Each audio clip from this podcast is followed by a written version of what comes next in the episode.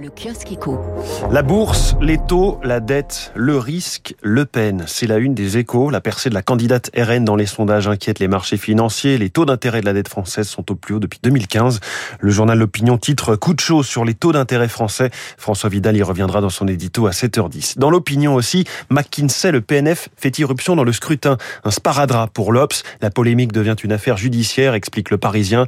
Le parquet national financier s'intéresse aux accusations visant McKinsey qui n'aurait pas payé d'impôts sur les sociétés en France pendant 10 ans, malgré un chiffre d'affaires de plus de 300 millions d'euros sur la seule année 2020. C'est la question des prix de transfert, ces transactions entre des filiales et leur maison mère.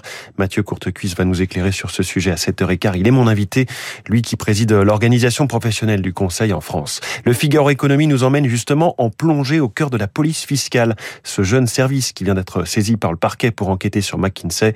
Un expert interrogé par le Figaro le dit, ce service est redouté. Ces gens ont un ADN fiscal ou douanier, ça change tout. Et puis inflation alimentaire, pourquoi le pire est à venir? La preuve par le 4 quarts. C'est un schéma très parlant dans l'opinion. Vous connaissez ce gâteau avec euh, autant de farine que de beurre, de sucre et d'œufs. En moyenne, chacun de ces ingrédients a grimpé déjà de 3,5%. On referme ce kiosque éco.